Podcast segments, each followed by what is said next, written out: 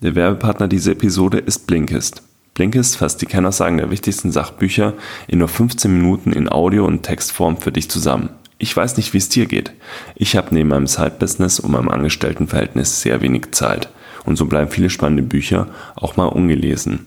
Ich kann aber eigentlich den Weg zur Arbeit, wenn ich auf dem Fahrrad sitze, ideal für meine Weiterbildung nutzen. Und so kann ich zum Beispiel über den ja, Audioservice von Blinkist ideal verschiedene Sachbücher und deren Kernaussagen mir aneignen. Inzwischen kann man über Blinkist auf über 3000 Sachbücher zugreifen und so die Top-Erkenntnisse und Learnings aus den Büchern rausziehen. Es stehen hier 27 Kategorien zur Verfügung und dich wird es nicht wundern, meine Lieblingskategorie ist Unternehmertum. Jeden Monat kommen 40 neue Titel hinzu.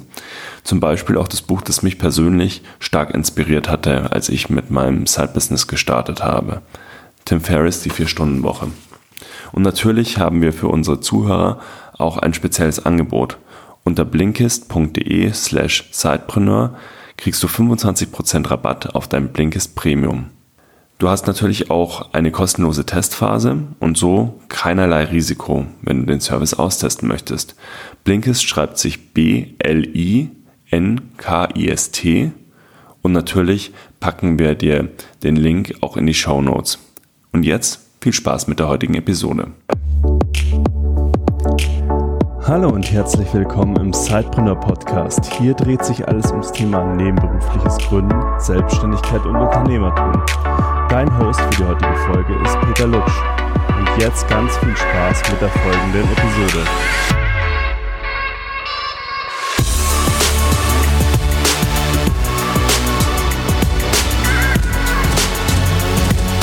Heutige Cypreneur Podcast Episode ist ein Live-Mitschnitt von unserem letzten Meetup in München.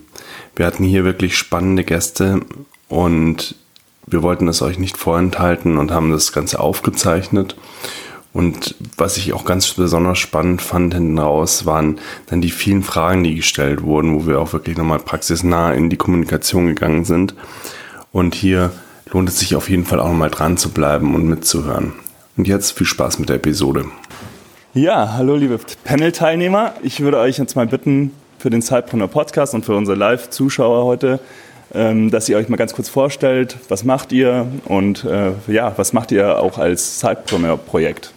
Ja, hi, mein Name ist Steffi Losert und ich habe äh, vor einem guten Jahr Aha Retreats gegründet mit äh, meiner Geschäftspartnerin zusammen und wir haben ein Coaching-Programm entwickelt, das Leute unterstützt, die sich beruflich verändern wollen, vor allem weil sie keinen Sinn mehr in ihrem aktuellen Tun sehen und ähm, genau, das Ganze basiert auf der Design Thinking Methode und ähm, ist ein sehr ausgefeiltes Programm. Dürft ihr mich gerne nachher mehr fragen, wenn euch das äh, näher interessiert. Genau, und ansonsten bin ich auch schon seit ähm, zehn Jahren selbstständig oder freiberuflich tätig und habe im Endeffekt aus einer freiberuflichen Tätigkeit heraus gegründet. Hallo, ich bin der Sebastian. Ähm, ich gründe mit zwei anderen Studenten äh, Flint GG, ein soziales Netzwerk für Gamer. Äh, ich studiere auch noch, ich bin gerade im achten Semester Informatik, Games Engineering und wir haben unsere Plattform gegründet, weil wir sehen, dass Gamer die Plattform fehlt, um sich individuell darzustellen. Eine Plattform, die für andere Hobbys schon gegeben ist oder andere Lebensarten, äh, wo man viel Geld und Zeit reinsteckt. Zum Beispiel für Lifestyle ist Instagram oder um das Arbeitsleben darzustellen gibt es LinkedIn. Und für Gamer existiert eben sowas noch gar nicht, deswegen bauen wir das. Und da kann man dann Plattform- und spieleübergreifend äh, sein Profil erstellen. Mein Name ist Georg Horn. Ich habe als Sidepreneur erstmal ein E-Commerce-Projekt gegründet, als Sidepreneur zu einem Beratungsjob hinzu. Habe jetzt noch ein neues Startup gegründet, das im Medienbereich ist, das heißt Varia, das ist eine Mediensoftwareunternehmung und deshalb auch hier im Media Lab im Moment als Fellow im Programm. Und genau, das heißt, im Moment habe ich eigentlich zwei Firmen und bin daneben noch freischaffender Berater. Das heißt, bin ich irgendwie dreifach Sidepreneur und glaube deshalb auch von Peter hier in diese Runde eingeladen worden.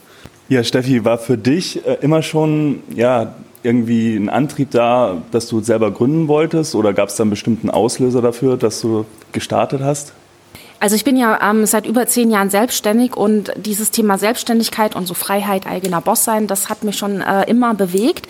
Und ähm, den Großteil äh, meiner Selbstständigkeit war aber eben freiberuflich. Das heißt, ich habe für Auftraggeber, für Unternehmen gearbeitet, äh, von denen Projekte bekommen, hatte zum Teil auch eigene Kunden, aber hauptsächlich was freiberuflich. Und ähm, irgendwann habe ich für mich gemerkt, dass das äh, noch nicht so sehr dem entspricht, was ich wirklich will, was eben im Endeffekt dann auf eine Gründung hinausgelaufen ist. Und deswegen habe ich ähm, also vor einem Jahr haben wir gegründet. Ein Jahr vorher bin ich erstmal auf Weltreise gegangen, um den Kopf frei zu kriegen, um mal Gedanken drüber zu machen, wie soll es eigentlich weitergehen. Und habe dann bis auf meinen einen großen Lieblingskunden, äh, für die ich auch jetzt äh, noch arbeite, muss ja auch noch Geld verdienen nebenher, ähm, habe ich alle anderen Projekte gecancelt, habe dann die Weltreise gemacht, mich ein bisschen inspirieren lassen von der Welt und dem Sein und habe dann danach eben ähm, auch relativ zufällig äh, meine Geschäftspartnerin kennengelernt und wir haben uns einfach bei einem Kaffee ausgetauscht und irgendwie war nach 15 Minuten klar, dass wir exakt die gleichen Ideen haben, was wir gern gründen würden und dann ging das Ganze ähm, ziemlich schnell. Also wir haben uns Anfang Februar das erste Mal zu einem Kaffee getroffen und haben Anfang Mai unser erstes Coaching-Wochenende auf einer Berghütte veranstaltet. Ja, also zack, zack. Ja, Georg, du hast ja gerade schon gesagt, du hast das erste Mal gegründet, so also nebenberuflich gegründet, während du Unternehmensberater warst. Jetzt kann ich mir vorstellen, dass Unternehmensberater zu sein erstmal äh, schon relativ fordernd ist und viel Zeit in Anspruch nimmt. Wie kommt man erstmal auf die Idee, äh, dann noch nebenbei was zu machen und wie hast du dir dafür frei, also Zeit freigeschaufelt? Ich bin einfach nicht mehr geflogen. nee, also wenn all die Berater nicht mehr fliegen würden, hätten sie die halbe Woche frei. Aber so war es nicht. Also man ist tatsächlich als Berater viel unterwegs. Ähm, und es ist halt nicht ein 9-to-5-Job. Und das, was ich da gegründet habe, das war Iconspeak, was halt eigentlich eine Schnapsidee war im E-Commerce-Bereich, die dann enorm erfolgreich wurde, viel erfolgreicher als je gedacht. Und hätten wir uns von Anfang an auch Gedanken gemacht über, okay, wie kriege ich das unter einen Hut vom Zeitmanagement her, dann hätten wir es vielleicht gar nicht erst gestartet.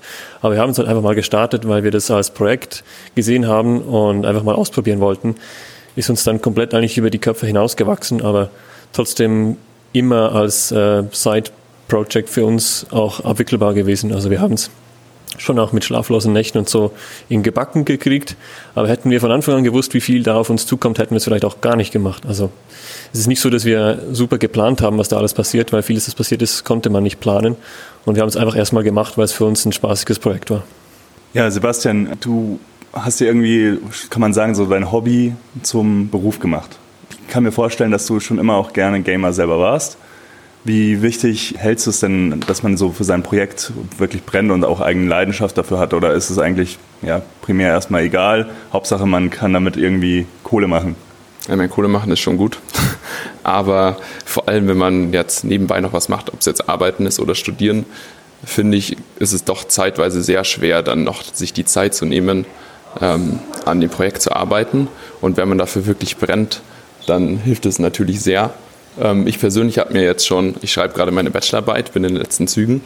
Und seit dem Anfang davon habe ich mir fast jeden Monat die Frage gestellt, hm, sollte ich vielleicht doch auf das Projekt ein bisschen scheißen und dafür sehr viel mehr Zeit in die Bachelorarbeit stecken. Ähm, aber weil ich so viel äh, dafür empfinde, habe ich auch so mehr Zeit reingesteckt und deshalb sind wir jetzt auch hier im Accelerator noch weitergekommen und es läuft eigentlich gerade sehr gut und die Bachelorarbeit läuft auch noch sehr gut. Also das funktioniert schon.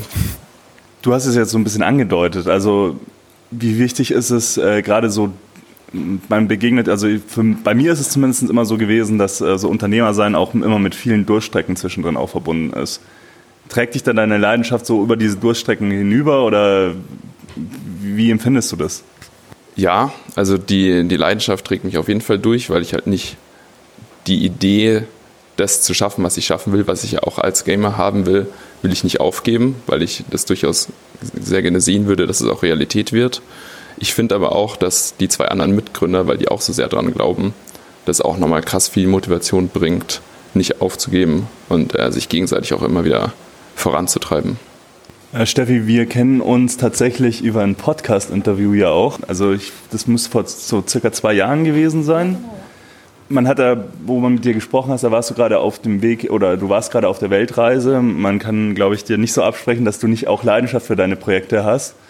Und mich würde halt noch interessieren, was möchtest du eigentlich durch, möchtest du irgendwas gesellschaftlich bewirken durch deine Tätigkeit oder ist es jetzt erstmal persönliche Erfüllung, die du dadurch anstrebst? Was sind so, ist so deine Motivation dahinter? Also das Thema äh, persönliche Erfüllung auf jeden Fall. ich finde es generell auch wichtig, äh, nach dem eigenen Warum zu leben. Also erstmal überlegen, warum mache ich das alles?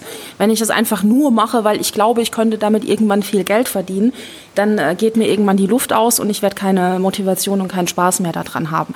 Deswegen in erster Linie ähm, also auch egal, was man macht, ob man jetzt gründet oder in, in einem Unternehmen arbeitet, ähm, sollte man sich mal sehr stark mit diesem Thema, warum mache ich das eigentlich auch auseinandersetzen. Ähm, deswegen ja, natürlich persönliche ähm, Vorstellungen, ähm, die ich habe. Und auf der anderen Seite ist es aber tatsächlich auch so dieses gesellschaftliche Thema. Ich habe für mich selber gemerkt, dass ähm, ich habe nach dem Studium meinen ersten Job angenommen. Am Anfang fand ich das super toll, äh, wie das da gelaufen ist, war quasi mein Traumjob. Da war ich äh, in einer kleinen Unternehmensberatung als Trainerin in Ausbildung und ähm, ja, irgendwann wurde spontan eine Kollegin gekündigt. Wir waren ein sehr kleines Unternehmen, da musste ich ihren Job übernehmen und saß plötzlich nur noch am Schreibtisch und habe Excel-Tabellen von A nach B geschoben und dann ist so die Sinnlosigkeit meines Tuns über mich hereingebrochen. Und ich glaube, so ein Gefühl hat bestimmt jeder schon mal, äh, der irgendwo angestellt gearbeitet hat, mitbekommen, dass man sich denkt, wofür mache ich das eigentlich alles? Ähm, fürs Geld vom Chef und irgendwie eine sinnvolle Tätigkeit war es auch nicht. Und ähm, genau, und ich habe dann, das war mein erster Job, ich war noch relativ jung nach dem Studium und habe dann gedacht, naja, das ist halt so das Leben. Ne? Das, das, die nächsten 40 Jahre wird das jetzt so weitergehen, ist halt Arbeitsleben, das macht keinen Spaß, das muss so sein. Mein ganzes Umfeld, meine Familie, im Endeffekt kriegt man das ja von überall her mit. Und dann dachte ich, naja, ist halt so. Ich, klar, ich kann mir jetzt vielleicht noch mal eine andere Firma suchen, bisschen Tätigkeiten verlagern, aber so die große Erfüllung wird es nicht sein und war dann ziemlich deprimiert von den Aussichten, wie ich mein Leben zu verbringen habe. Ja. Und äh, dann habe ich aber für mich irgendwann mal gesagt, so nein, ich will aber nicht. Ich will, dass das Ganze mehr Spaß macht und dass es Sinn macht und dass ich irgendwie da auch Lust drauf habe und nicht drauf warte, dass irgendwie 40 äh, Jahre meiner Lebenszeit draufgehen. Und das ist aber im Endeffekt auch genau der Antrieb, der mich, ja, der mich an, ja, antreibt, ähm, dass ich das gerne anderen Leuten auch mitgeben möchte. Weil wir sehr oft so in diesem Denken drin, so, naja, es ist halt Arbeit, man muss es halt tun und es ist anstrengend und naja, ich habe ja keine anderen Möglichkeiten. Aber wir haben, gerade heutzutage, haben wir so, so viele Möglichkeiten und ähm, ich finde es halt unglaublich toll, Menschen sowas mitzugeben und diese, diese Ideen ähm, ja, irgendwie in den Kopf einzupflanzen. Ich habe auch, ähm, ich habe noch einen Blog, der heißt Welt der Chancen und da habe ich mal einen Artikel geschrieben, ähm, der hieß, äh, warum ich nicht bügle und du keine Zeit hast. Und da ging es halt darum, ne, wie man seine Zeit äh, sinnvoll nutzen kann und ähm, deswegen habe ich geschrieben, ich bügle nicht so. Ein paar Mal im Jahr mache ich das dann schon, ja aber nicht im Großen und Ganzen, weil ich meine Zeit sinnvoller nutzen möchte. Und dann hat eine Freundin von mir diesen Artikel gelesen und dann haben wir uns ein paar Wochen später getroffen. Da meint sie, du, ich habe jetzt mein großes Bügelbrett weggeschmissen. Und ganz ehrlich, das ist für mich Erfolg, ja. Das, deswegen mache ich das. Das. Das ist so eine Kleinigkeit, aber das hat bei ihr so Klick gemacht im Kopf und das hat ihr jetzt irgendwie das Leben erleichtert oder verbessert. Und genau solche Dinge sind es. Also natürlich finde ich es auch toll, wenn jemand sein komplettes Leben umkrempelt und alles anders macht. Aber das muss es gar nicht immer sein, sondern das sind auch oft so diese Kleinigkeiten. Und das möchte ich eben sowohl einzelnen Menschen mitgeben, aber auch so ein Teil davon sein von, von so einer Bewegung, die halt weiß, was für Möglichkeiten aktuell da sind, dass sich unsere Arbeitswelt komplett verändern wird und wir da aber eben auch aktiv einen Part übernehmen können. Das heißt, wir sind ein Teil davon, wie die Zukunft der Arbeit auch aussehen wird. Und das finde ich unglaublich spannend und das möchte ich eben auch den Menschen mitgeben. Ja, ich glaube, was du auch gerade gesagt hast, so dieser Punkt, man muss nicht immer alles umkrempeln. Also ich glaube, da sind Zeitpreneur gerade ein gutes Beispiel dafür, dass man halt Schritt für Schritt auch den Weg ins Unternehmertum oder in die Selbstständigkeit machen kann. Ähm, und ja, oftmals wird man so ein bisschen, das werdet ihr auch merken, wenn ihr mit eurer Idee nebenberuflich rausgeht, dass vielleicht der eine oder andere sagt, ja komm, äh, warum machst du es nicht Vollzeit? Glaubst du nicht an dein Projekt? Was ist da los? Warum machst du nichts richtig? Aber es, es gibt eigentlich keine genialere Methode, rauszufinden, ob die eigene Idee ein Marktpotenzial hat, bevor man sich in ja, Vollgas in irgendein Projekt reinstürzt, weil man einfach Schritt für Schritt sein Produkt testen kann, mit Leuten sprechen kann und dann, wenn man merkt, okay, das läuft jetzt so super, das ist so, so eine Leidenschaft, die möchte ich jetzt wirklich Vollzeit machen, dann kann ich das immer noch tun. Aber ähm, der größte Punkt, wenn wir so Vorträge halten und mal äh, durch die Fragen, ja, wer hat schon mal irgendwie eine Geschäftsidee gehabt? Dann melden sich so 90 Prozent der Leute. Jeder hatte schon mal eine Geschäftsidee. Und wenn man dann irgendwie fragt, ja, und wer hat schon mal irgendwas, ist in die Umsetzung gekommen, hat irgendwas angefangen, dann sind es vielleicht noch 10 Prozent, die sich dann noch melden. Und das ist eigentlich total schade, weil man sieht, dass da viel Potenzial da ist und dass viele Leute sich auch Gedanken machen und Probleme erkennen, aber dann eben nicht in diese Umsetzung kommen. Und da seid ihr dann auch gefordert, quasi irgendwann mal so den Schritt zu machen, wenn ihr merkt, okay, das ist eine coole Idee, jetzt gehe ich einfach mal in die Umsetzung, probiere es aus und dann schaue ich, was daraus entsteht. Georg, du hast ja bei deinem ersten Startup, hast du mir mal erzählt, ähnlich gemacht. Also du hast dann irgendwann einfach losgelegt auch. Bist du ja schon das zweite Mal Gründer sozusagen. Also neben, deinem ersten, neben deiner ersten Gründung hattest du ja eingeleitet, hast du jetzt dein zweites Startup gegründet. Und da hast du ja auch eine ganz wichtige Mission. Und ich finde die Mission wirklich spannend und vielleicht kannst du uns nochmal sagen, was du mit Vari eigentlich bewirken möchtest auch. Sehr gerne. Vielleicht auch noch, um, um das, was Steffi gesagt hat, zu ergänzen. Ähm, es gibt dieses Zitat, Quelle kann ich leider nicht geben, müsst ihr selber nachschauen. Ähm, wir als Mensch, wir, wir müssen atmen, um zu leben, aber wir leben nicht, um zu atmen. Und genauso sollten halt Unternehmen mit dem Thema Cashflow irgendwo auch sehen. Also du hast als Unternehmen einen ganz anderen Zweck als nur Geld verdienen. Also ist ja auch offensichtlich. Ähm, und du musst halt das natürlich tun und natürlich musst du irgendein Revenue Model haben, aber das Revenue Model und die Aussicht nach Marktanteilen soll halt nicht ein Antreibergrund sein, weil das alleine wird nicht reichen, wenn du mal eine Hängephase hast, um dich dann auch da durchzuziehen. Du brauchst halt eine Vision und eben ein Problem, das du lösen willst. Also ich sage immer, für mich beginnt Unternehmertum mit einem Problem. Du willst nicht Unternehmer werden, sondern du willst ein Problem lösen.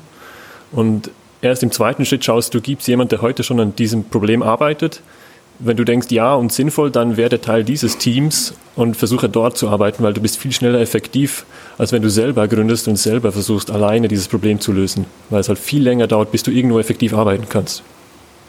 Und jetzt, um auch noch deine Frage zu beantworten, bei Vadia versuchen wir das Problem der Filterblasen und Echokammern zu lösen. Also wir bauen eine Nachrichtenplattform, die den Leuten unterschiedliche Perspektiven als Service bietet. Das heißt, zu allen Themen, die der Nutzer lesen will, Zeitungsartikeln, gibt es zu einem Thema per Knopfdruck verschiedene Perspektiven dazu, so dass man aus seiner Filterblase rauskommt. Und wir machen das halt für Endkonsumenten wie du und ich, machen das aber auch für industrielle Kunden, wo wir dann zu ihren Industrien die Informationen halt vorverarbeiten und so verschiedene Perspektiven für sie rausholen. Und das ist halt eine, irgendwo eine gesellschaftliche Vision und auch ein Antrieb, den wir haben, weil wir sehen halt so, wie Medienkonsum sich in den letzten zehn Jahren entwickelt hat. Das ist nicht nachhaltig für informierte Demokratien und dafür wollen wir halt eine Lösung schaffen und irgendwo, wenn du halt so eine Vision hast, dann kannst du auch rein strategisch mal einen Pivot machen, mal einen anderen Ansatz ausprobieren, wenn du merkst, der eine funktioniert nicht, aber du arbeitest immer noch auf das gleiche Problem hin und willst immer noch das gleiche Problem lösen, was dir auch rein in der operativen Umsetzung viel mehr Freiheiten gibt weil du immer noch von der gleichen Vision ja getragen wirst. Und also deshalb glaube ich völlig bei dir, das braucht auf jeden Fall so eine Vision. Und halt in unserem Fall ist es eine sehr gesellschaftlich getriebene Vision, die wir dann halt versuchen in ein kundenfähiges Produkt eigentlich umzumünzen. Weil was der Kunde am Ende will, ist nicht zwingend das, was halt längerfristig auch irgendwo ein gesellschaftliches Plus hat.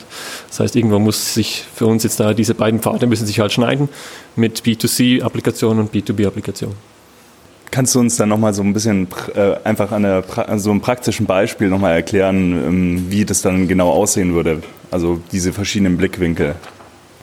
Also wir definieren Perspektive über äh, Kontextunterschiede oder Sentimentunterschiede und du hast dann immer zu einem Themencluster, wie zum Beispiel jetzt äh, aktuell ist Brexit oder das Thema Belt and Road Initiative sehr aktuell und bleiben wir beim Brexit, dann hast du halt Berichterstattung über das Thema Brexit, Nachfolge Theresa May. Und dann hast du eine andere Perspektive, einerseits, die den Boris Johnson gut oder schlecht machen kann im Verhältnis zu deinem vorherigen Artikel. Das ist ein anderes Sentiment dann zu einem Element, das in dem Thema wichtig ist. Oder du kannst auch einen anderen Kontext zu dem Thema haben, wo es dann auf einmal um neue Trade Deals geht, die England mit China schnürt im Rahmen des Brexit. Also hast du über Kontext oder über die Sentiment-Schiene hast du verschiedene Perspektiven, verschiedene Betrachtungsweisen zu einem Thema. Und häufig ist halt gerade so, dass in Deutschland, oder ich bin selber Schweizer, in der Schweiz, Westeuropa ist irgendwo so eine einheitliche Einheitsbrei-Medienlandschaft vorhanden. Und um wirklich unterschiedliche Perspektiven zu haben, musst du halt irgendwie über den Teich nach links oder rechts schauen. Und ich, wir bringen auch öfters wieder das Thema Korea-Krise. Es gibt sehr gute japanische oder südkoreanische Zeitungen, die zu dem Thema eine ganz andere Perspektive haben. Aber die liest halt hier keiner. Und wenn man hier dann mal die Süddeutsche oder die Zeit liest, ist es halt plus minus das Gleiche. Das heißt, wir bringen halt auch diese wirklich anderen Perspektiven den Leuten per Knopfdruck auf ihr Endgerät, sei es Mobile oder Desktop.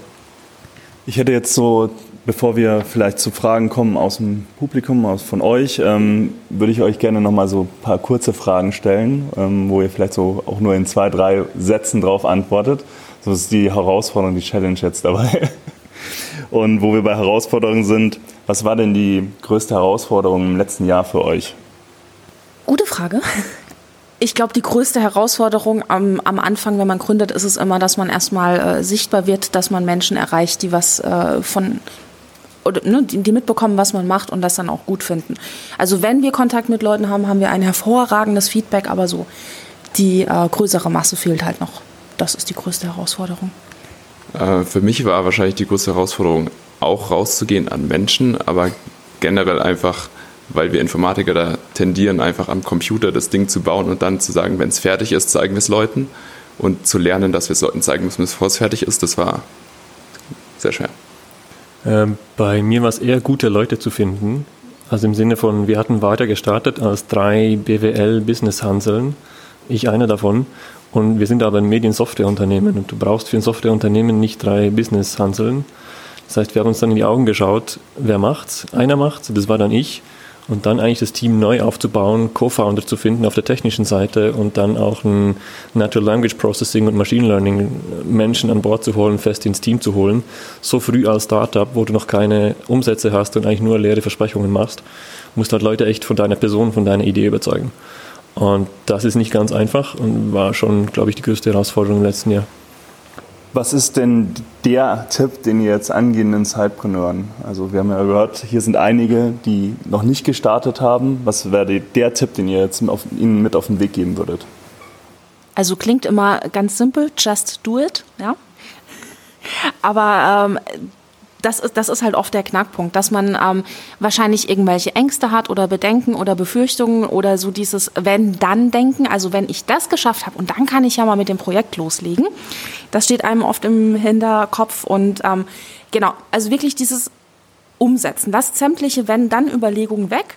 Und wenn ihr sagt, okay, wenn ich Geld habe oder wenn dieses, und dann überlegt mal, was könnt ihr denn jetzt schon machen, auch wenn diese Wenn-Geschichte noch nicht da ist. Noch kein Geld, noch kein komplett ausgearbeitetes Konzept, noch kein Mitgründer, was auch immer. Überlegt mal, was könnt ihr jetzt schon machen, weil umso früher man anfängt, sich einfach mal damit zu beschäftigen, irgendwas dafür zu tun, umso leichter kommt man dann auch einfach rein. Ich habe ja erzählt, dass bei uns so von, äh, wir reden bei einer Tasse Kaffee, lernen wir uns mal kennen und reden drüber bis zum ersten Coaching-Wochenende gerade mal drei, vier Monate vergangen sind, weil wir aber auch einfach sagten, wir machen das. Und wir haben halt alles einfach mal angegangen. Wir hatten da keinen großen Plan. Dann gab es noch irgendwie, was so Firmenkonstruktaufstellungen und Finanzgeschichten und Versicherungen angehen, hatten wir auch keinen Plan, aber wir haben es einfach mal gemacht, ja.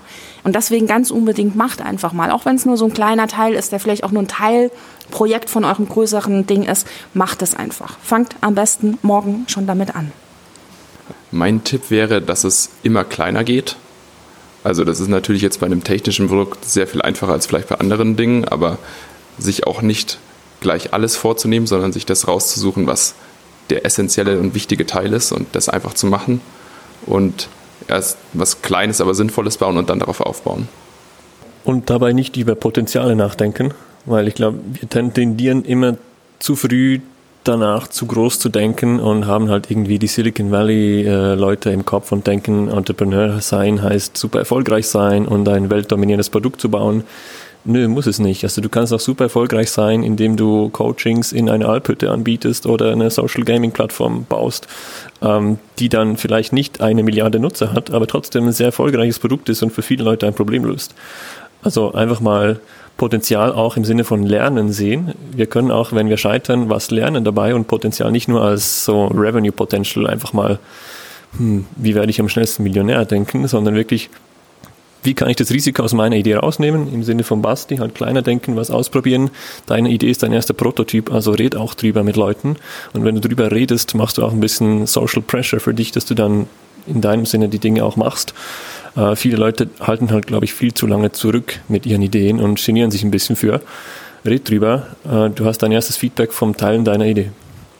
Und vielleicht auch gerade noch der Punkt, über die Ideen sprechen. Ich finde das noch ein ganz wichtiger Punkt, äh, weil das wird uns auch oft äh, ja, zugespielt, dass man dann einfach sagt, ja, was ist denn dann, wenn ich darüber erzähle und dann wird mir die Idee geklaut.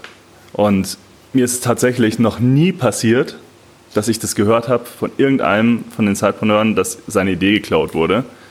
Und dann ist mir auch, dann stelle ich mir auch immer die Frage, wenn die Idee dann wirklich so trivial ist, dass jeder in der gleichen Zeit, du hast ja dann schon Ideen reingesteckt, du hast Zeit reingesteckt, du hast dir überlegt, wie du das aufziehen möchtest.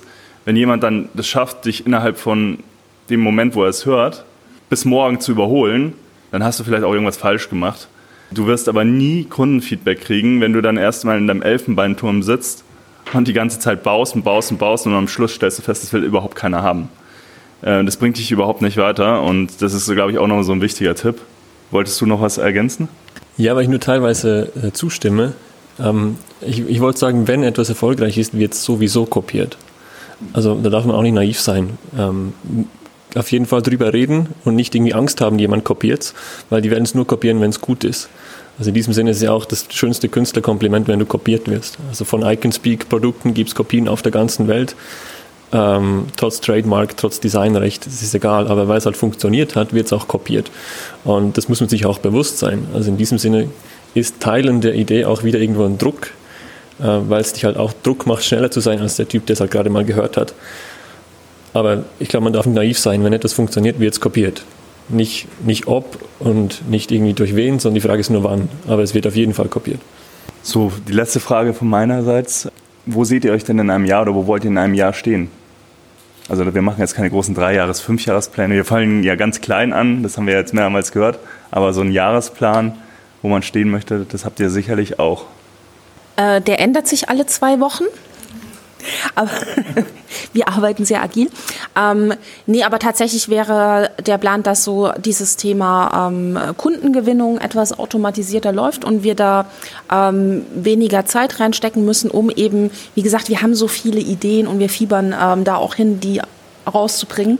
Und ähm, genau, das von daher ist das Ziel in einem Jahr, dass es äh, die Kundengewinnung automatischer funktioniert. Ähm, wir hatten erst letztens gerade eine geschlossene Testversion von unserem Produkt und in einem Jahr würde ich sagen, sehen, sehe ich mich an dem Punkt, dass wir ein Produkt haben, das Leute wirklich nutzen können und wir auch eine relativ solide Nutzerbasis haben. Und, ja, und dann vielleicht sogar Vollzeit dran arbeiten. Hoffentlich. Ja, bei uns ist ähnlich. Wir haben auch unsere Alpha-Version von der B2C-Applikation online seit April und wir wollen in einem Jahr auf jeden Fall ähm, umsatzmäßig deutlich anders dastehen als heute. Bei uns fangen die Umsätze jetzt gerade so an, äh, wollen aber natürlich das B2B-Standbein jetzt aggressiv aufbauen und sind da jetzt auch intensiv in der Projektakquise drin und hoffen natürlich nächstes Jahr, in einem Jahr, äh, ein entsprechend größeres Team zu sein mit entsprechenden Umsätzen. Dann schon mal vielen Dank von mir. Gibt es denn Fragen, die ihr vielleicht an einen von den dreien stellen wollt? So spontan, irgendwas, was ihr wissen wollt? Äh, an Steffi, kannst du noch mal den Namen von deinem Blog wiederholen? Der Blog heißt weltderchancen.de und äh, die Internetseite zu unserem Coaching-Programm heißt aha-retreats.com. Also aha wie aha-Moment. Sonst noch Fragen? Äh, an Basti, weil es kam vorhin kurz mit dem äh, Geld verdienen. Und also darf ich fragen mit dem sozialen Netzwerk, wie ihr monetarisieren wollt? Es gibt ja so ein paar Möglichkeiten. Was gerade sehr, sehr relevant in Videospielen ist, ist, dass Leute in Videospielen Kosmetikprodukte kaufen im Prinzip. Ja, also zum Beispiel eines der größten Spiele zurzeit ist Fortnite und ich verdiene 7 Millionen Dollar am Tag durch Leute, die Kostüme kaufen. Ähm, und eins unserer Ziele wäre, die Plattform so zu bauen, dass Leute ihre Profile auch mit Kostümen beschmücken wollen und dafür Geld ausgeben. Und anderes wäre natürlich einfach Werbung zu schalten. Ich hätte eine spezielle Frage und zwar an Georg. Du hast gesagt, ihr wart drei äh, was wart ihr? Bitte? BWLer. BWLer, genau. Und dann hat, hast du gemeint, ja, ihr braucht noch Maschinenstudenten. Äh, äh, Wo habt ihr gesucht oder wie seid ihr vorgegangen? Genau, wir waren drei BWLer mit der Idee für Varia und haben halt gesagt, es ist ein Softwareunternehmen, da brauchen wir nicht drei BWLer zu sein. Und haben dann den technischen Co-Founder gefunden über ein Universitätsprojekt. Also das ist auch so ein Ding, wie kannst du einfach starten im Sinne von kleiner machen. Jeder hat irgendwo eine Beziehung zu einer Hochschule, zu einer Universität Und ich hatte eine Beziehung zur Hochschule Regensburg, OTH Regensburg, und dort über einen Professor einfach mal einen ersten Prototypen gebaut mit Softwareentwicklern. Und da einen Softwareentwickler, über zwei Semester haben wir einen neuen Softwareentwickler dort gesehen, die für uns eigentlich umsonst in einem Studentenprojekt eine erste Applikation gebaut haben. Und aus den neuen stach halt einer klar hervor, der sich also technisch weit von den anderen abgesetzt hat und sich auch für unsere Vision irgendwo begeistern konnte. Also wir kamen rein, haben gepitcht, was wir machen wollen und in der ersten Fragestunde hat er gefragt, wie wir den Populismus definieren. Und das als Softwareentwickler. Und das hat uns schon mal gezeigt, okay, der versteht das Thema. Und dann auch durch die Projektarbeit haben wir gemerkt, der, der begeistert sich dafür und so wurde er Teil des Kernteams. Ähm, den zweiten, den Machine Learning und Natural Language Processing äh, Menschen haben wir tatsächlich aktiv rekrutiert. Also wir sind über verschiedene Messen, Online-Recruiting-Portale, Jobanzeigen, LinkedIn Premium holen, Leute anschreiben. Äh, so sind wir zu dem gekommen. Ähm, was aber auch schwierig ist, weil wie der Basti schon gesagt hat, IT-Leute haben die Tendenz, eher im Keller statt auf LinkedIn zu sein. Das heißt, die sind nicht super sichtbar und das findest du halt nicht von heute auf morgen in der Regel. Das heißt, du musst auch wirklich auf Developer-Konferenzen gehen und mit den Leuten reden. Vielleicht auch noch bei uns ganz spannend. Wir haben also meine Programmierkenntnisse, die halten sich sehr, sehr in Grenzen. Also ich habe eigentlich Politikwissenschaft studiert und deswegen ist alles, was ich kann, in in Programmiersprache runterzutippen, äh, ausprobieren und dann schauen, was da im Frontend dabei rauskommt und dann wieder zu löschen und nochmals zu versuchen. Und deswegen haben wir halt ganz offen auch immer unsere Mission mit Zeitpreneur kommuniziert. Also wir haben an allen Stellen gesagt, hey, wenn ihr meint, ihr könnt euch irgendwie ja, in unserer Mission und in unserer Vision mehr Leute zum Gründen zu bewegen und mehr Leute, die vielleicht nicht in die Vollzeitgründung gehen wollen, dabei ähm, unter zu unterstützen, äh, das eben nebenberuflich zu starten, wenn du da irgendwie dich Teil dieser Mission siehst, egal wie, dann schreib uns doch einfach an und sag uns, wie du uns dabei helfen kannst. Und so haben wir zum Beispiel unseren Webentwickler gefunden, der halt auch aus unserer Community kommt, der war in unserer Facebook-Community und der hat gesagt, hey, ihr braucht eine Datenbank, wo die Leute sich vernetzen können, wo sie schauen können, welche Fähigkeiten habe ich, welche Fähigkeiten hat der andere, wie kann ich die Leute zusammenführen, um halt noch mehr ein Netzwerk zu schaffen. Ja, und der sitzt jetzt an dem Projekt das er sich selbst ausgesucht hat und an das wir nur im entferntesten erstmal gedacht haben. Ich glaube, da sind wir wieder an dem Punkt, man muss halt ganz oft über seine Idee sprechen und auch, wo man hin möchte, und dann können sich andere dieser Mission, dieser Vision auch anschließen. Äh, wie geht ihr denn mit äh, alltäglichen Themen um, wie Buchhaltung, äh, administrative und so weiter? Neben Job oder eben Haupttätigkeiten und der Weiterentwicklung des Projektes. So, ja, wer möchte jetzt? Ja, gehört halt auch dazu, ne? Ähm, es gibt ja heutzutage sehr, sehr schöne Lösungen, die einem wahnsinnig viel Zeit abnehmen, gerade was zum Beispiel Buchhaltung angeht.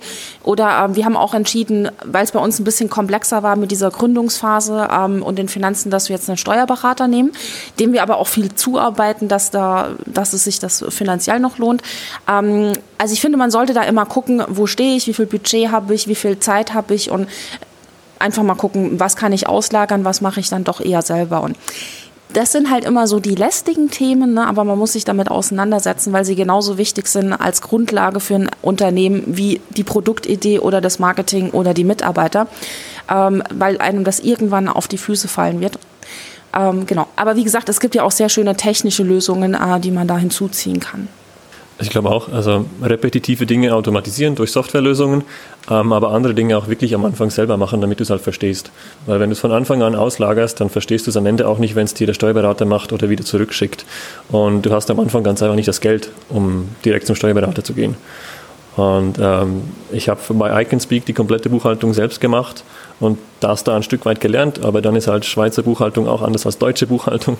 Das heißt, das habe ich jetzt auch nochmal gelernt und ja, ähm, aber ich fände es falsch, von Anfang an das Thema komplett äh, liegen zu lassen und irgendwie auszugliedern, sondern wirklich auch selber machen, weil spätestens, wenn es dann darum geht, ein Investor kommt an Bord und ihr wollt irgendwie ein Employee Stock Option Program oder sowas aufsetzen und du weißt nicht 100% wie intern die Prozesse funktionieren, wie deine Statuten ausschauen, wie dein Cap Table ausschaut, da musst du halt in den Themen auch sattelfest sein, weil am Ende bist du auch Gründer. Das heißt, darüber musst du schon auch ein Stück weit Bescheid wissen. Und vielleicht auch nicht zu geizig sein, 10 ähm, oder 15 Euro im Monat für ein ordentliches Buchhaltungsprogramm in die Hand zu nehmen, weil ähm, am Anfang denkt man sich, okay, das ist viel Geld, ich mache das alles in Excel und ich schreibe alle Rechnungen in Excel und dann stelle ich fest, irgendwie, oh Mist, jetzt für meine zehn Stunden, die ich jetzt nebenberuflich zur Verfügung habe, habe ich diese Woche sechs Stunden für meine Rechnungsstellung gebraucht, für meine Buchhaltung, ähm, wo, es, wo es wirklich Programme am Markt gibt, ähm, die das eigentlich automatisiert machen, wo du einfach nur noch die Summen einträgst und die Rechnungsadresse und dann wird das rausgeschickt. Und ich kann mich auf die Dinge konzentrieren, die mir dann die Einnahmen bringen, halt nachher auch. Und äh, ich würde auch sagen, zuerst mal die Buchhaltung auch selber zu machen, einfach um auch einen Blick zu haben, wo geht das Geld hin, wo sind meine Einnahmen, wo sind meine Ausgaben.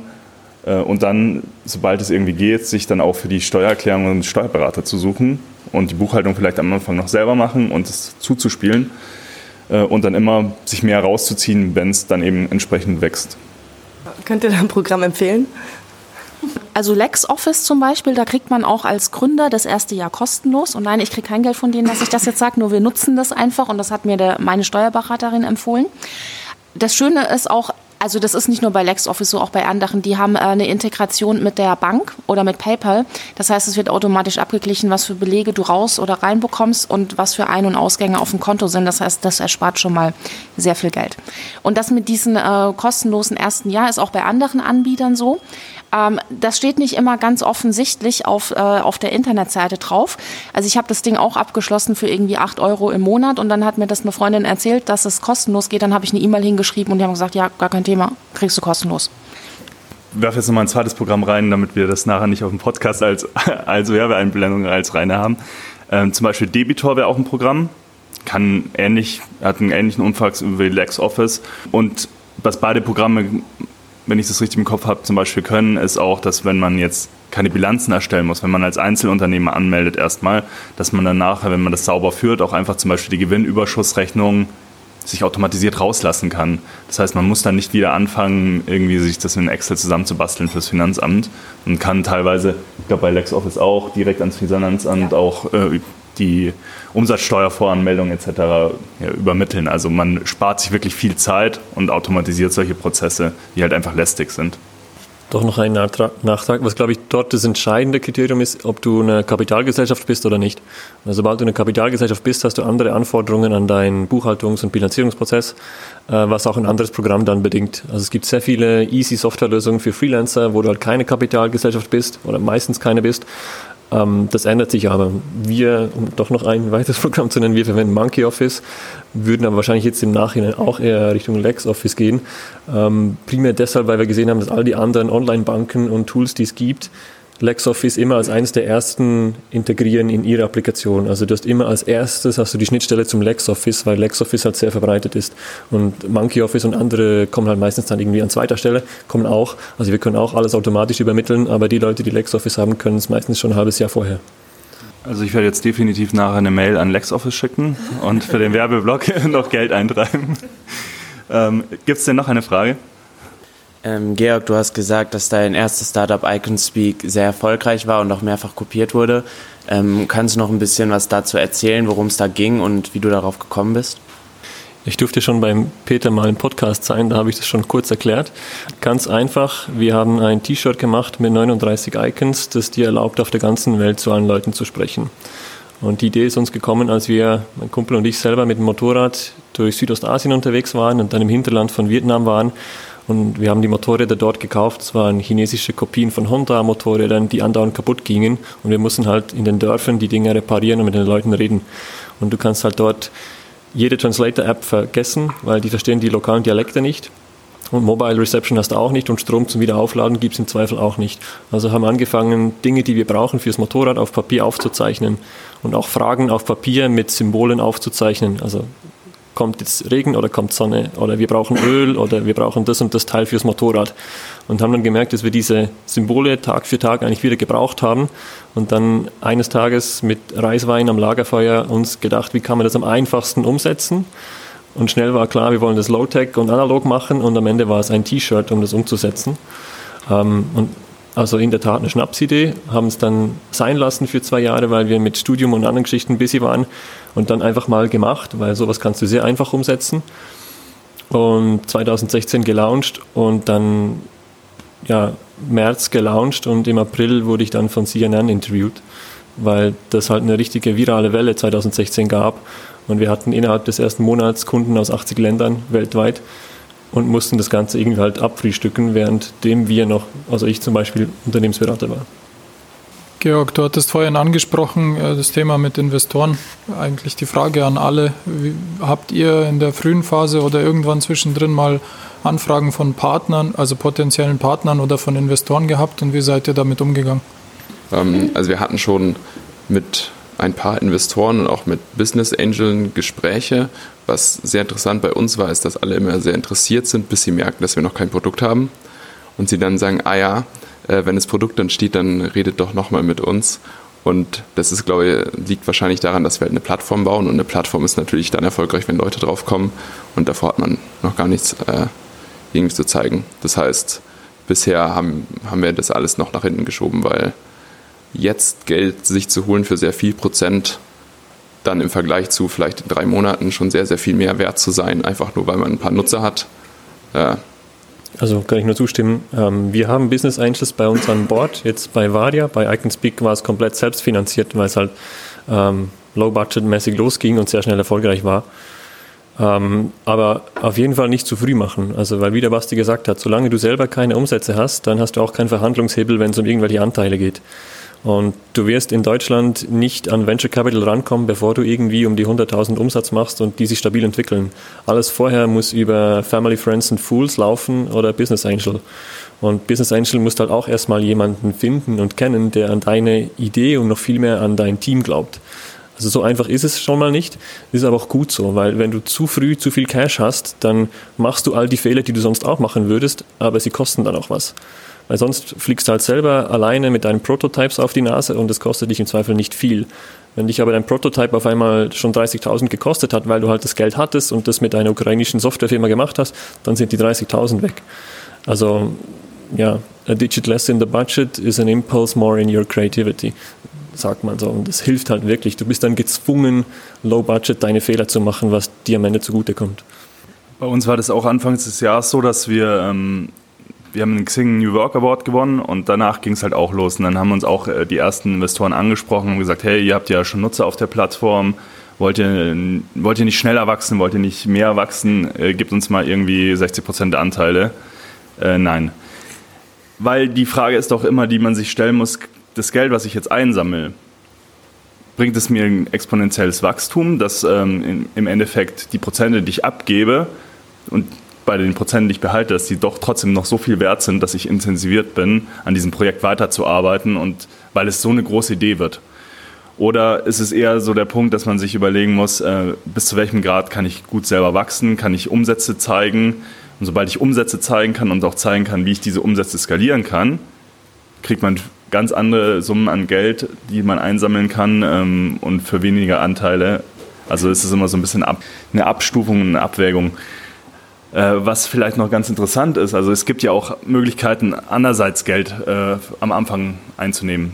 Wir haben ja gerade vorher gehört, im Werbeblock des Media Lab Bayern ist eine staatlich geförderte Institution. Das heißt, also drei, also bis auf die Steffi, wir sind ja hier in diesem Programm mit drin. Hier kriegen wir zum Beispiel Coachings, wir kriegen ähm, Büroräumlichkeiten. Wir kriegen auch eine kleine Anschubfinanzierung, ohne Anteile abgeben zu müssen, weil es ein Förderprogramm ist. Und so gibt es ganz viele Förderprogramme oder es gibt auch den Gründerzuschuss. Der ist jetzt nur dann interessant für euch, wenn ihr dann sagt, okay, ich will jetzt äh, meinen Hauptjob lassen, aber ihr seid ja auch im Endeffekt, solange ihr einen Hauptjob habt, euer eigener Investor. Glaubt ihr an die Idee, dann könnt ihr auch querfinanzieren. Ähm, und ab einem gewissen Punkt, wenn ihr dann merkt, okay, das, das wird jetzt so groß, ich muss jetzt schneller wachsen, das hat Potenzial, ich muss Ware einkaufen, irgendwo muss das Geld herkommen, dann kann man über solche Dinge überlegen, wenn man halt skalieren will. Ähm, haben wir noch Fragen? Hey, ich würde gerne direkt daran anschließen, welche Rolle spielt denn dann Skalierbarkeit für euch? Weil Georg, du sagtest vorhin, glaube ich, wenn ihr es groß machen wollt, sucht euch ein Team. Das ist auch so ein bisschen der Gedanke, der mich umtreibt. Ich bin angestellter Vorstand in einem 100-Mann-IT-Unternehmen und ich liebe es, mit vielen Menschen viel bewegen zu können. Budgets zu haben, Ressourcen zu haben, ja, Manpower zu haben, um Dinge umzusetzen. Und ist es dann in Ordnung für euch, wenn eure Idee klein bleibt, weil ihr auf die Ressourcen für eine Zeit, ein, zwei, drei Jahre, keine Ahnung, nicht zurückgreifen könnt? Oder treibt euch das schon um, dass ihr sagt, ihr wollt wachsen, ihr wollt größer werden mit eurem Thema? Ähm, wir wollen halt primär das Problem lösen. Also das ist der Antrieb. Und das Problem können wir halt nicht flächendeckend in absehbarer Frist lösen, wenn wir zu dritt im Kernteam sind. Wir sind im Moment zu dritt im Kernteam und arbeiten mit Freelancern für gewisse andere Aufgaben dazu. Ähm, das funktioniert aber einfach nicht schnell genug. Also auch für uns nicht. Und irgendwo müssen wir halt auch mal groß genug werden, um selber tragfähig zu werden. Das heißt, dass wir genügend äh, Kappa haben, um eine gewisse Anzahl B2B-Aufträge auch abwickeln zu können damit dann auch für uns irgendwie ein tragfähiger Umsatz da ist. Im Moment habe ich null Gehalt aus dem Thema Varia zum Beispiel. Also all die Finanzierung von Business Angel oder jetzt auch vom Media Lab fließt 100% ins Produkt und nicht zu mir. Das heißt, irgendwann sollte aber schon das Ziel sein, dass ich das halt 100% auch mache. Das heißt, dass ich meine anderen Tätigkeiten als freischaffender Berater oder so aufgeben kann. Ähm, das funktioniert aber nicht beim heutigen Setup, sondern es funktioniert nur, wenn wir entsprechende Aufträge haben. Und die Aufträge, die wir brauchen, brauchen halt auch intern etwas mehr Kappa, als wir heute haben. Ähm, ich würde dann auch noch anfügen, auch wieder um auf Investitionen ein bisschen zurückzukommen. Was man auch beachten muss, ist, dass man, wenn man jetzt, keine Ahnung, 40 Prozent abgibt für 100.000 Euro und dann kauft man sich vier Leute, die das Produkt bauen in vier Monaten und dann hat man nach vier Monaten aber das nicht erreicht, was man wollte, dann gehört irgendjemand anderem 40 Prozent der Firma und man kann nichts mehr damit machen. Und das sollte man natürlich nicht zu früh machen, weil dann hat man sich so sein eigenes Grab geschaufelt auch irgendwie. Ja, ich glaube, man sollte da wirklich vorsichtig an, an diese Themen rangehen und auch für sich selber mal gucken, in welcher Situation stehe ich. Und gerade wenn das Thema ähm, Sidepreneur sein, also nebenberuflich Gründen da ist, hat man ja durchaus auch nicht unbedingt diesen Druck, dass das Ding innerhalb von einem Jahr ähm, durch die Decke gehen muss und kann sich dann eben für sich auch überlegen, wie viel äh, möchte ich denn da an Zeit und Geld selber investieren oder jetzt durch Business Angels Finanzierung, was auch immer reingeben? Oder sage ich, ich möchte das einfach erstmal natürlich wachsen lassen? gucken, was daraus passiert, um dann das eben weiterzuentwickeln. Also gerade wie gesagt, wenn dieser Sidepreneur-Gedanke äh, dabei ist, für sich selber auch mal sagen, muss ich denn von Anfang an in diese Finanzierungsgeschichte reingehen? Ähm, wir sind tatsächlich auch momentan ne, seit einem guten Jahr dabei, auch gerade mal dabei, jetzt zu überlegen, ob das irgendwann interessant sein sollte. Aber wir sagen beide, wir gehen extrem vorsichtig ran. Klar, es ist immer so eine Verlockung, dass man sagt, ja, wenn wir jetzt 100.000 Euro haben und dann und dann und dann. Ähm, aber wie du auch gerade gesagt hast, ne, das, dann schießt man das vielleicht für ein Teilprojekt für ein paar Monate raus und am Schluss hat man die Hälfte seiner Firma nicht mehr selber und auch kein Geld mehr. Ja? Also da würde ich auch ähm, versuchen, sehr emotionsfrei reinzugehen. Ähm, ist natürlich auch immer leichter gesagt als getan. Das ist genauso, wenn man mit Aktien handelt. Da sagt man auch, ne? Geh ohne Emotionen an diese Geschichte rein. Es geht nur um Geld, aber das dann umzusetzen ist halt die andere Geschichte. Deswegen ähm, da auch ähm, vorsichtig sein und vor allem halt auch so in der eigenen Situation mal gucken, was will ich denn und kann ich mir da vielleicht aber auch ein bisschen Zeit lassen, um das anzugehen. Und das ist auch mein Ziel. Also ich glaube, wenn man damit startet, es gibt ganz unterschiedliche Antriebe, warum man jetzt zum Beispiel Sidepreneur ist. Das, das hören wir ja ganz oft. Ähm, es kann ein Leidenschaftsthema sein, ein Hobby, wo man noch ein bisschen Geld damit verdienen äh, kann. Es kann auch super funktionieren, wenn man alleine ist und sich einfach ein zweites Standbein aufbauen möchte, weil man irgendwie merkt, okay, ups, jetzt hat ThyssenKrupp schon wieder irgendwie 7000 Leute entlassen. Ich hätte aber lieber gerne ähm, ein zweites Standbein, dass ich da nicht drauf angewiesen bin, wenn es äh, nicht gut läuft. Und ähm, diesen Punkt, also man kann auch als Einzelkämpfer gutes Nebeneinkommen erwirtschaften. Man muss ja nicht immer das große skalierbare Produkt arbeiten. Man kann ja auch als Freelancer tatsächlich gute Einnahmen zum Beispiel haben nebenbei. Was wir zum Beispiel merken, ist schon, dass äh, das natürlich nur bis zu einem gewissen Grad geht. Also wir sind jetzt zu viert gerade. Ähm, wir wollen wahrscheinlich dieses Jahr noch auf das Doppelte wachsen an Personal. Äh, das geht natürlich nicht ohne Geld. Irgendwoher muss das Geld kommen. Aber das, um das ein bisschen abzurunden, das ist, wenn man weiß, wo man das Geld reinstecken kann, um diesen Wachstum, das Wachstum auszulösen, dann macht es ja auch Sinn. Dann ist, glaube ich, auch keiner von uns hier in der Runde irgendwie nicht dabei zu sagen, okay, äh, ich würde Geld aufnehmen, um ein Wachstum auszulösen. Aber nur weil man Geld hat, heißt es ja nicht, dass man Wachstum hat. Man muss diese Skalierbarkeit ja erst auf einem kleinen Level irgendwie zeigen können, um dann das auch hochzuheben, dann macht es, glaube ich, schon Sinn, absolut sich auch Geld von außen reinholen zu können. Was vielleicht auch noch für den Namen der Sendung wichtig ist, ich glaube, ab einem gewissen äh, Betrag, den du halt aufnehmen willst, ist das Thema Sidepreneurship vorbei. Also niemand wird in dich investieren über einen gewissen Betrag, wenn er nicht sieht, dass du das zu 100% machst. Äh, weil der will dann nicht, dass du mit dem Geld, das du kriegst, irgendwie Freelancer beschäftigst, sondern er will erstmal, dass du selber komplett drin involviert bist. Und dass du selber halt Skin in the Game ist ein Begriff, den Venture Capital Leute immer gerne brauchen, Skin in the Game hast. Ähm, also das funktioniert vielleicht bei Family, Friends und Fools, aber irgendwann muss man sich echt entscheiden, was will ich denn? Will ich einen Nebenjob haben, an dem ich Freude habe und ein bisschen andere Arbeitsbeschäftigung habe, oder will ich eine Unternehmung aufbauen? Und wenn du halt eine Unternehmung aufbauen willst, irgendwann brauchst du wahrscheinlich Kapital und das geht dann halt auch nur, wenn du es Fulltime machst. Also für gewisse Projekte ist halt Sidepreneurship dann irgendwann aus. Ist noch eine Frage da? Sonst würde ich sagen, wir gehen dann einfach in den ungezwungenen Teil. Oh, eine Frage haben wir noch. Eine letzte nehmen wir noch mit rein. Ähm, ja, also du Peter und Georg, ihr hattet ja vorhin gesagt, ähm, ihr habt euch einen äh, Entwickler mit ins Founder-Team geholt.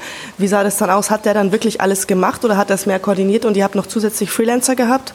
Also hat ein Entwickler ausgereicht oder mussten da noch mehr rein? Also du brauchst zwingend, glaube ich, einen Entwickler bei dir im Gründerteam, weil wenn du nur als, als jetzt BWLer irgendwo einen Entwickler, Freelancer über Upwork dir reinholst, dann kannst du halt mit seiner Leistung nichts anfangen, weil du siehst halt nur optisch, wie es ausschaut, aber siehst halt nicht dahinter, wie er es aufgebaut hat und kannst seinen Code eigentlich null beurteilen, weil du halt davon äh, sehr bescheiden nur Ahnung hast, wenn überhaupt. Das heißt, du brauchst irgendwo einen Entwickler bei dir schon nur, um dann effektiv mit Entwickler-Freelancern zusammenarbeiten zu können. Und dein Entwickler in deinem Team muss aber halt schon irgendwo gut genug sein, um die Freelancer dann auch steuern zu können und mit denen arbeiten zu können, äh, auch Arbeit delegieren zu können. Weil das kannst du ihm ja nicht abnehmen. Also du bist ja der Business Hansel, um Business Hansel zu sein. Das heißt, du machst dann Verkauf, Buchhaltung und alle anderen Dinge. Aber das Steuern der Freelancer muss über den Entwickler laufen, weil am Ende, glaube ich, würdest du da nur stören. Also das muss der können irgendwo. Ja, wir haben einen Entwickler gerade an Bord. Wir arbeiten auch mit Freelancern, ähm, zukünftig auch noch mit äh, Werkstudenten und Praktikanten natürlich zusammen, die ihn ein bisschen entlasten. Ich glaube, dieser Punkt, eine Einschätzung abzugeben, mir ist es unglaublich schwer gefallen am Anfang. Klar, wir hatten jetzt erstmal ein reines Content-Thema. Eine WordPress-Seite kann man sich mal basteln, um einfach anzufangen. Das ist vielleicht auch ein ganz wichtiger Punkt. Man kann vieles heutzutage in fertigen Komponenten auch schon gründen. Man muss nicht alles von Anfang an irgendwie von Grund auf neu erfinden. Also vielleicht auch erstmal zu schauen, welche bestehenden Lösungen gibt es und äh, wie kann ich mir die zusammenklicken, diese Komponenten, damit ich dann schon vielleicht ein fertiges Produkt habe, mit dem ich testen kann. Aber irgendwann kommt halt der Punkt, wo du dann halt individuelle Lösungen schaffen musst, weil du auch merkst, okay, in die eine oder andere Richtung entwickelt sich das Ganze und da brauchen die Leute individuellere Angebote und dann brauchst du irgendwie schon jemanden dabei im Gründerteam, der diese Einschätzung machen kann, weiß, wenn du irgendwie mit mit irgendeinem neuen Hirngespinst um die Ecke kommst, was das an Aufwand mit sich bringt. Und äh, das würde mir zum Beispiel, ich könnte das nicht einschätzen. Noch ein Nachtrag, weil wir sprechen immer über Gründerteam und so. Ich glaube, es ist sehr wichtig, man kann enorm viel tun, ohne zu gründen. Und gerade wenn es so darum geht, einen technischen Partner so reinzuholen, du kannst ja mit dem auch schon mal Prototypen machen, ohne zu gründen. Und dann erst, wenn du siehst, dass mit dem Prototyping und so weiter vor der Gründung hat funktioniert, dann kannst du den auch mitnehmen und mit ihm eine GmbH oder eine UG gründen und dann unbedingt auch ein Vesting machen. Das heißt, dass du für deine Anteile, aber auch er für seine Anteile, dass die dir halt nur über eine gewisse Zeit zuwachsen, um das Risiko halt rauszunehmen, falls ihr euch als Team nicht irgendwie versteht oder falls sonst was nicht funktioniert, einer keine Motivation mehr hat, dass du halt irgendwo noch abgesichert bist und nicht schon in der frühen Phase in irgendwelche Anteilsdiskussionen reinkommst. Aber also weil wir jetzt die ganze Zeit über Gründerteam und so gesprochen haben. Ich glaube, es ist auch wichtig, man kann sehr, sehr viel tun, bevor man irgendwo gründet. Also mit IconSpeak hatten wir Tagesumsätze über 20.000, 30.000 Dollar, ohne eine Firma zu sein. Und das kann man machen. Es ist rechtlich schwierig, wenn da was passiert, im Sinne von Haftung und so, aber kann auch so funktionieren. Also, glaube ich, auch sehr wichtig. Ja, also dann würde ich das hier mal erstmal beenden. Das heißt nicht, dass wir uns nicht äh, weiterhin Fragen stellen können und äh, in Gespräche kommen können. Ich hoffe es sogar, dass das jetzt gleich so stattfindet. Ich hoffe, dass die Getränke jetzt auch noch ein bisschen kühler sind. Ich habe auch noch mal welche in den anderen Kühlschrank gestellt. Äh, sicher zu gehen, dass wir da auch gleich noch mal ein bisschen äh, ja, in ungezwungener Atmosphäre dann einfach netzwerken können jetzt und uns ein bisschen austauschen können. Und wir freuen uns natürlich alle hier, um auch um mit euch in Kontakt zu kommen und in Gespräche zu kommen. Also vielen Dank fürs Zuhören und äh, ja, dann geht's weiter jetzt.